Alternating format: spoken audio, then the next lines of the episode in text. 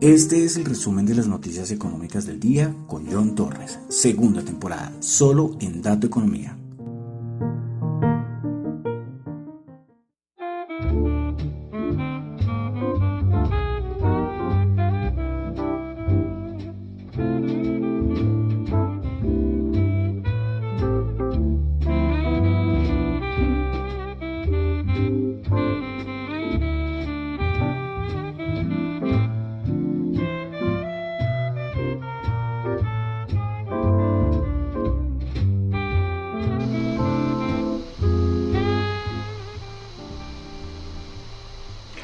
Muy buenas noches, son las 8.02 de la noche de hoy, lunes 2 de mayo del año 2022. Mi nombre es John Torres y este es el resumen de las noticias económicas, 8.02 de la noche hora colombiana. Vamos a comenzar entonces eh, con el resumen de noticias económicas. Primero que todo, saludando como siempre a los que me escuchan en vivo en Radio Dato Economía, ya sea en la web o en la aplicación de Ceno Radio. También saludo a los que me escuchan en el podcast, en Spotify. No olviden calificarlo de 1 a 5 estrellas. Muchas gracias. También los que escuchan el programa en Apple Podcast. Muchas gracias. En Google Podcast. También muchas gracias. Aunque en Google Podcast se pueden calificar.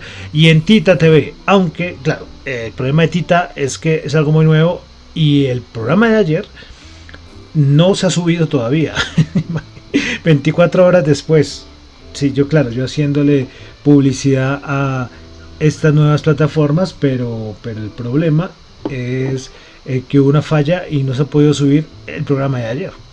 ¿Qué tal? Yo diciéndoles, vean la nueva plataforma de Tita TV, pero no se sube todavía la nueva, no puedo subir el último capítulo, el de ayer, el programa de ayer no lo puedo subir. Pero bueno, de todas maneras visítenlo. No, creo que el de hoy no se va a poder porque hay congestión ahí, no, no se ha subido el de ayer, imagínense el de hoy, creo que menos. Bueno, entonces vamos a comenzar con el resumen de noticias económicas, recordando que lo que yo digo acá son solamente opiniones personales, no es para nada ninguna recomendación de inversión. Bueno, comenzamos, comenzamos. Listo, empezamos. Daticos macro, muchos datos macro. Confianza de consumidor en Japón. Recuerden que siempre comenzamos con Asia. Confianza de consumidor en Japón del mes de abril se esperaba 34.9, terminó en 33. PMI, PMI manufacturero del Jibun Bank de en Japón, anterior 54.1 terminó en 53.5. PMI manufacturero de Corea del Sur, anterior 51.2 terminó en 52.1. En Asia también tuvimos dato de inflación de Corea del Sur, dato mensual 0.7% y el interanual ya se ubica en 4.8%. En Asia también tuvimos la India con el PMI manufacturero anterior 54 y se terminó en 54.7. Pasamos a Europa. Recordemos que estamos en época de PMI, saben que finalizando mes, finalizando mes, a ver un momentito, voy aquí a cerrar una cosa porque creo que acá ya empezó a hacer mucho ruido, a ver si bajo un poquito el ruido porque si no en la grabación queda todo un concierto de fondo. Eh, bueno, a ver un momentico voy a subir por acá, a ver, a menos que, que no se oiga la caída de audio, creo que se va a afectar. Pero bueno, entonces pasamos a Europa también. PMI, PMI manufacturero de Alemania, se esperaba 54.1, terminó en 54.6, PMI manufacturero de Francia 55.7, PMI manufacturero de Italia 54.5, PMI manufacturero de España 53.3. Eh, casi todos, eh, bueno, no por debajo, el de Alemania y Francia, un poquito por encima de lo esperado, pero el de Italia y España sí por debajo de lo esperado. Y PMI manufacturero de la eurozona 55.5. Más macro, en Italia tasa de desempleo se esperaba 8.4%, terminó en 8.3%. Ventas minoristas en Alemania del mes de marzo Dato mensual se esperaba 0,2%, terminó en negativo, menos 0,1% y el interanual ya se ubica en menos 2,7%. Pasamos a América, comenzamos con PMI manufacturero en Canadá, 56.2, anterior 58.9. Eh, más datos. Hoy es un día de programa de muchos datos macros. ¿eh? Pronto se van a aburrir. Eh, PMI manufacturero en Estados Unidos el, el, el se esperaba 59.7, terminó en 59.2. Y el ISM, que también es un dato muy importante, El ISM manufacturero en Estados Unidos 55.4 cuando se esperaba 57.6. Y en esta encuesta aparece el dato de empleo y se esperaba 55, terminó en 50.9. Ojo con estos datos macro al filo. 50.9 es al filo de entrar en zona de preocupación. Por debajo de 50 es una zona que empieza a sonar las alarmas. Bueno, más datos macro. Latinoamérica, Brasil, PMI manufacturero 51.8, anterior 52.3. PMI manufacturero en Colombia. Yo creo que este ha sido el programa con más datos macro que, hemos tenido. Yo creo que ya los que quedan, eh, verdad, los felicito porque esto es un tostón, ¿eh? comerse todos estos datos macro. Sí, pero es que son importantes. Yo sé que a mucha gente no les gusta, pero el problema es que es importante saber cómo está la parte macroeconómica. Bueno, PMI manufacturero en Colombia 54.4 subió, el anterior fue 52.1. Bueno, dejamos ahí Colombia, muchos datos macro, como pueden escucharlo. Eh, pasamos ahora ya a la parte de mercados. Hoy va a ser rapidito, tranquilo, no se preocupen. Bueno, eh, comenzamos con Goldman Sachs, que dijo que espera que los precios del petróleo de la referencia Brent tengan un promedio entre 125 dólares el barril en el segundo semestre del 2022 y de 115 dólares el barril en 2023. Ellos dicen que todo lo que está pasando con lo de Rusia y Ucrania afecta. Entonces ellos ven precios muy elevados para el segundo semestre de 2022 y para el 2023. Bueno, con todo lo de Rusia es una cosita. Al presidente Putin que entra en una operación de cáncer dejará su puesto, no me acuerdo el nombre de este señor, eh, pero va a estar alejado un poco ¿no? de las canchas por, esta operación. Por, bueno, pero bueno, en este momento, o sea, bueno, ya el pobre, pobre Ucrania totalmente destruida. Bueno, eh, evito, evito más comentarios. Bueno, cositas de mercado. Eh, hoy los que operan en Europa, yo creo que se dieron cuenta que, por ejemplo, el DAX tuvo un flash crash, una caída tremenda que duró segundos y no se saben si, o sea, le echa la culpa a Citi. Citigroup parece que fue el que, operación, el, que hizo esta operación errónea. Eh, lo, le hizo la operación desde Suecia, desde el mercado sueco. Fue, parece que hizo esta operación y provocó una caída súper rápida. Y Nasdaq, que estaba muy relacionado con esto, le preguntaron, bueno, ¿y ustedes van a responder por este flash crash? Y los de Nasdaq dijeron, no, para nada. Esto, esto fue un flash crash, pero tampoco fue tan crash, ¿no? Fue una caída como de 1,8% en, en segundos. Pero, pero entonces eh, los del Nasdaq dijeron, no, no, no, nosotros no vamos a responder en nada. Fue una cosa, un movimiento normal del mercado. Pero bueno, alguien cometió un error, hizo que los algoritmos enloquecieran y produjo el flash crash. Ahí lo pueden ver, yo lo coloqué en mi cuenta de Twitter de arroba John Chu y ustedes lo pueden ver si tiene una gráfica del DAX, ahí lo pueden ver. Una vela roja impresionante y al momentico la, la vela verde eh, corrigiendo el error. Listo. Bueno, eh, hoy como pueden ver, pocas noticias, es decir, a nivel eh, macro, pues sí tuvimos un montón de datos macros no tan buenos, por ejemplo esos PMIs, el ISM Estados Unidos, pero es que todo yo se lo dije ayer, se lo dije la semana pasada, y es que todo está centrado en la reunión de la Reserva Federal. Ahorita, pues sí, habrá de algunas noticias por ahí, pero todo ahorita está centrado en la reunión de la Reserva Federal. Eso es lo más importante en estos días. La reunión que es el... el ¿Cuándo comienza? Mañana y el miércoles es la, la, charla, las declaraciones de Jerome Powell.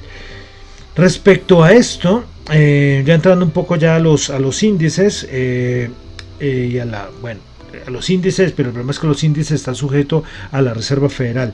Y es que Goldman Sachs dijo hoy que espera que la Reserva Federal haga un aumento de 50 puntos básicos y anuncie el inicio de reducción del balance en la reunión de, este mes. Eh, Goldman Sachs dice que en el futuro espera otro aumento de 50 puntos básicos en el mes de junio, seguido de una bajada en el ritmo de aumentos a 25 puntos básicos para la reunión de lo que resta el 2022. Goldman Sachs, Goldman Sachs dije, dice que de todas maneras ve posibilidades razonables de, que la Reserva Federal continúe subiendo las tasas al ritmo de 50 puntos básicos hasta alcanzar una estimación de la tasa neutral entre 2,25 y 2,5%. Eh, a nivel ya de mercados, lo que, se, lo que se dice en todo lado es que 50 eh, puntos básicos se lo aguanta el mercado. Y por debajo de 50 puntos básicos, pues no es muy posible, no es muy probable que ocurra. Eh, es posible, pero no tan probable, de que ocurra una bajada menor a 50, una subida menor a 50 puntos básicos. Y que esto de todas maneras sería bueno para, las, para el mercado, para las bolsas. Eh, pero alguna sorpresa, por si acaso unos 75 puntos básicos o algún mensaje de que los siguientes aumentos, los siguientes meses van a 75 puntos básicos, esto no afectaría al mercado. Pero, pero es que ya varios dicen que es que el mercado está en un punto que ya ha descontado no solamente aumentos de 75 puntos básicos, sino también empezar eh, a reducción del balance. A nivel de índices ya vamos a entrar a, mirarlos. Eh, hoy tuvimos un momento en que, en que alcanzó a llegar a los 4.060 puntos el SP500. Ahí, ahí, a, nada, a nada. Yo que les decía la semana pasada, cuando estábamos en 4.300 casi, decía, antes de la Reserva Federal necesito que el SP500 baje 300 puntos. Y casi, casi, casi, casi, ahí, al ladito. Al ladito y rebotó, rebotó con fuerza. Eh, muchos dicen, nosotros no vamos a hacer nada hasta el día miércoles. Lunes y martes, pues que pase lo que sea, pero lo importante es lo que va a pasar el día miércoles con la Reserva Federal. Entonces eso es poco más que decir, como les digo, vamos a entrar ya a los índices. Eh, el, el SP500 hoy terminó subiendo 4, subió 23 puntos a 4.155, 0,5%, pero como les digo, eh, alcanzó a llegar a los 4.050. Al final creo que fue la última hora hora y media fue que recuperó lo que a ver, lo que había, o sea, no lo que había, sí, lo que había bajado de cierta manera y terminó en verde, pero pero bueno, yo cuando iba en 4060 yo, ay, ay, ay, ¿será que va a tocar? Yo ahí tengo, es una zona que es difícil, ¿eh? Los 4000, mi opinión, no los va a, si los llega a perder, con algo malo que pase, por ejemplo, la Reserva Federal, uy, uy, si, si, se los lleva derecho, nos diríamos a, por debajo de 3.900. Pero como les digo, todos pendientes de lo que va a decir Jerome Powell. No tanto lo del comunicado, porque saben que saca el comunicado del aumento de tasas, que también es importante para saber cuánto va a subir, pero el comunicado es una cosa que hacen muy bien. El problema es después la rueda de prensa de Jerome Powell. Bueno, entonces SP500 el día de hoy, las principales ganadoras fue EPA System subiendo el 8,8%, Alin subiendo el 6,5% y CarMax subiendo el 6,2%. Principales perdedoras, Global Payments bajando el 9,2%, Iron Mountain bajando el 5,6% y Moody's bajando el 4,8%. Vamos ahora con el Dow Jones. El Dow Jones que estaba perdiendo casi como 500 puntos y terminó subiendo 84.02%, 33.061 puntos. Principales ganadoras del día en el Dow Jones. Tuvimos a Intel subiendo 3.1%, Microsoft subiendo 2.5%, Home Depot subiendo 2.1%. Principales perdedoras, Coca-Cola bajando el 1.8%, American Express bajando el 1.7% y United Health Health eh, bajando el 1,4%. Vamos ahora con el Nasdaq 100. El Nasdaq 100 el día de hoy subió 221 puntos, 1,7%, 13.075 puntos. Hay un dato que sacaron y es que en lo que va de este año, eh, el 45% de los componentes del Nasdaq bueno, aunque ahí sí me genera la duda, si es del Nasdaq 100 o del Nasdaq Composite, han bajado más del 50%. Es que lo que le han dado a las tecnológicas este año es de, de, mirarlo. ¿eh? Bueno, entonces Nasdaq 100, repito, subió 221 puntos, 1,7%. Principales ganadoras Alink subiendo 6,5%, DocuSign subiendo el 5,9% y Moderna subiendo el 5,7%. Principales perdedoras Vertex bajando el 4,1%. Keurig Dr. Pepper bajando el 2.3% y Pepsi bajando el 2.3%. Bueno, vamos a ver, el VIX, el VIX alcanzó hoy a tocar los 35 niveles, o sea, niveles que ya empieza a asustar a la gente. es que en 35 y ya son resistencias que nos recuerdan épocas de años pasados. terminó en 32,34. Como les digo, en 35 era cuando el SP500 estaba más o menos por esa zona de los 4.050 puntos. Bueno, vamos a ver el, la rentabilidad del bono de los Estados Unidos. Un momento, a ver por acá. Listo, rentabilidad del bono de Estados Unidos 2,987. Alcanzó a estar hoy en 3,001. Banco of America había dicho que su estrategia era irse largo en bonos eh, con stop loss en el 3,1 y hoy alcanzó a estar en 3,001. Es que estamos con VIX en 35, SP500 en 4060, rentabilidad del bono en 3,001. O sea, o esto se mete una caída mayor o rebota con una fuerza tremenda. Eso es lo que, lo que está comentando, que se comenta en todo lado. ¿no? Eh, bueno, eh, vamos ahora al, al dólar, al DXY. Yo les dije que estábamos haciendo seguimiento al índice de dólar porque está en niveles 103,4. 103,4. Alcanzó a estar hoy en 103,7. Dólar súper fuerte. Bueno, entonces vamos a seguir, vamos a pasar a la Bolsa de Valores de Colombia. El Colcap subió, el MSCI Colcap subió 20 puntos, 1,2%, 1.582 puntos. Principales ganadoras, Colombia Ordinaria subiendo el 6%, Nutresa subiendo el 2,9%, ISA subiendo el 2,9%. Principales perdedoras, Paz del Río bajando el 7,4%, Mineros bajando el 3,8% y Preferencia Laval bajando el 2,3%. Bueno, algo de commodities. El oro 1863 bajó 33 dólares la onza. Yo les había dicho que sean el gráfico, de todas maneras yo se los hice hoy.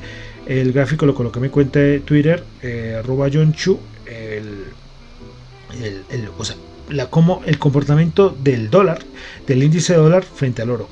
Y ahí, ahí se ve claramente, un dólar fuerte no le sirve para nada al oro. Bueno, el WTI 105.1 subió un dólar del barril. Brent 107.6 subió 1.6 dólares el barril. Dólar en Colombia 4.004, de nuevo por encima de los 4.000 pesos, subió 38 pesitos. Bueno, eh, vamos también a las criptos, a las criptos, a las criptos. Bueno, a ver, las criptos, a ver si esto me abre. Qué pena con ustedes, siempre tienen que esperarme ahí mientras se abre esto. Bueno, Bitcoin bajando 0,8%, Ethereum bajando 0,3%, BNB bajando el 0,5%, Ripple bajando el 0,3%, Solana bajando el 3,8%, Terra subiendo el 0,2%, Cardano bajando el 2%, eh, Dogecoin bajando el 1,9% y Avalanche subiendo el 0,2%. Bueno, eh, listo. Y ya con eso terminamos. Yo les dije que hoy era rapidito. Eh, con mucho dato macro, poca cosita más. Y a nivel económico, pues esperando, esperando a ver qué va a pasar con la Reserva Federal, que hace que se mueva todo, ¿eh? todos los mercados. Cripto, Forex, bono, renta fija, acción, renta variable, criptos, todo se mueve por estas decisiones.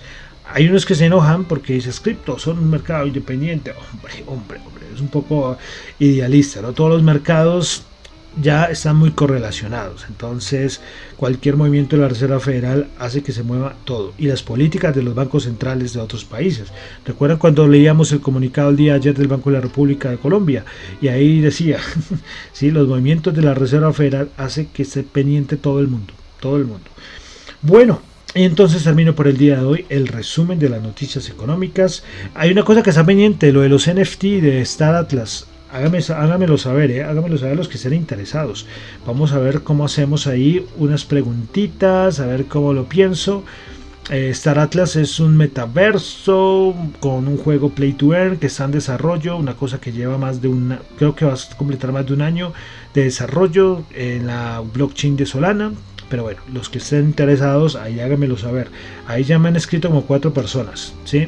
Eh, a ver, John, ¿cómo es que vas a regalarlos y todo? Yo, bueno, yo les estaré comentando, yo creo que en estos días ya les diré, pero háganmelo saber, los que estén interesados en tener sus NFTs del juego de Star Atlas, de la blockchain de Solana. Bueno, y todo es termino por el día de hoy con el resumen de noticias económicas. Mi nombre es John Torres, me encuentran en Twitter en la cuenta arroba John Chu en la cuenta arroba dato economía y para asuntos de la emisora radiodatoeconomía arroba gmail.com. Bueno, y entonces seguimos con nuestro recorrido musical, con el recorrido musical con el que estamos terminando desde hace varios días el resumen de las noticias económicas del día. Pues este recorrido musical que estamos 1922-2022 y llegamos al año 1950 de la película eh, eh, Captain, Captain Carey, ganadora del premio Oscar a Mejor Canción, compuesta por Ray Evans y Jay Livingstone y en la voz de Nat King Cole, el gran Nat King Cole, la canción Mona Lisa. Muchísimas gracias.